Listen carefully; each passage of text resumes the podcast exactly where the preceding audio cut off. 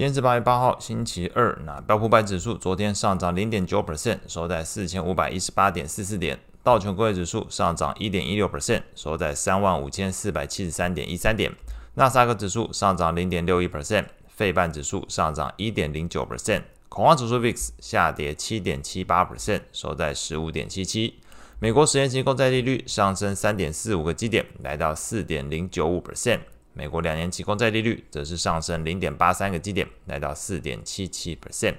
美元指数上涨零点零五 percent，基本持平，收在一零二点零七。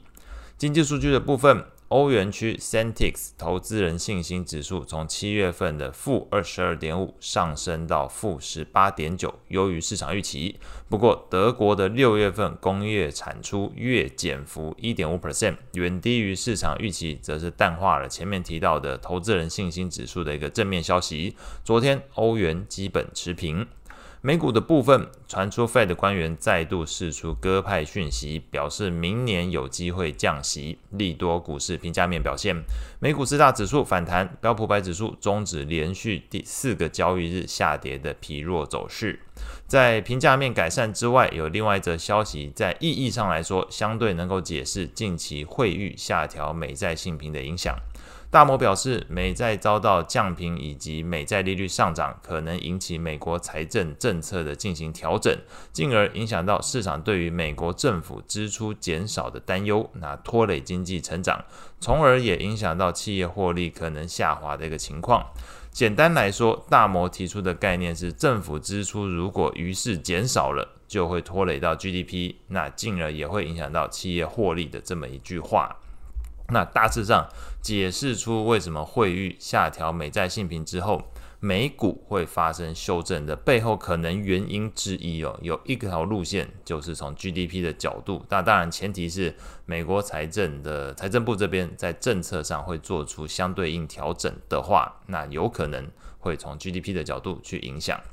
那整体盘面上来看，昨天是由价值股领涨。道琼 ETF、标普价值股 ETF 的涨幅都在一个 percent 之上，一点一 percent 之上。另外呢，由于恐慌指数 VIX 以及标普白指数上涨，采取掩护性买权为主的 ETF JEPI 涨幅甚甚至是优于标普 ETF、纳指 ETF 以及标普等权重 ETF，基本上展现出在目前整个区间盘整的期间，那透过掩护性买权的策略能够获得收益的一个优势。反而在昨天来看，这个 JEPI 掩护性买权的 ETF 表现比这个大的指数来得好，那这就是整个盘整期透过一些衍生性金融商品去做操作的一个方式。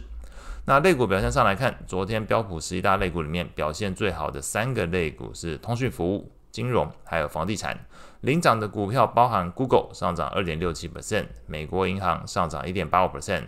Welltower 上涨二点九三 percent，那这个是做这个呃医疗建护方面的房地产，也就是把这个呃不动产出租给这个医疗院所，是专门出租给医疗院所，所以它是一个具有特殊性质的这个 REIT 的一个架构。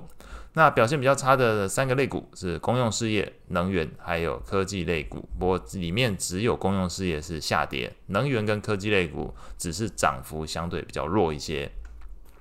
债券市场部分，Fed 纽约分行行长威廉斯在受访的时候表示，支持将货币政策维持在对于经济可达到具有限制性水准的一个程度，但是对于需不需要进一步升息，保持开放性，认为需要依照这个经济数据的表现而做决定。另外，他也补充，如果通膨持续放缓，那么 Fed 有可能必须在明年或后年降息，确保实质利率不会过高。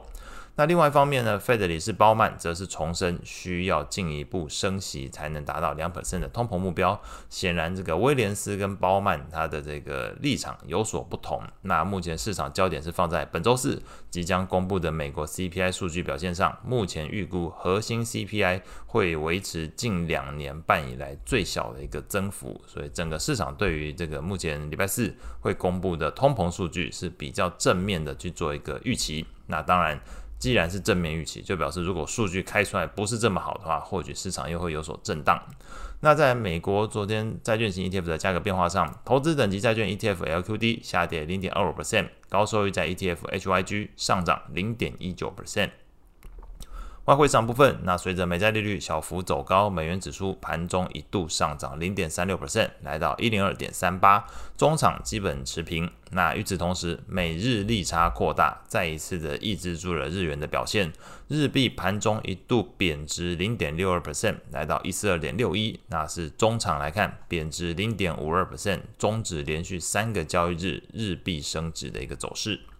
那后续即将公布财报的这个美股的部分来说，八月八号礼拜二，那会有这个联合包裹 UPS，还有这个 Fox 影视以及 GlobalFoundries 格罗方德。如果对这个半导体有关注的投资朋友，可以留意一下今天。那礼拜三会有迪士尼公布财报，那这个才是这礼拜比较重要的，就是八月八号跟八月九号。那八月九号就只有一家迪士尼，相对来说比较重要。经济数据的部分来说，八月九号这一天会比较多，但是都是跟中国比较有关，中国的 PPI、中国的 CPI。那到礼拜四，当然就是大家关注的美国 CPI 的一个情况。那以上是今天所有内容，我们下次见。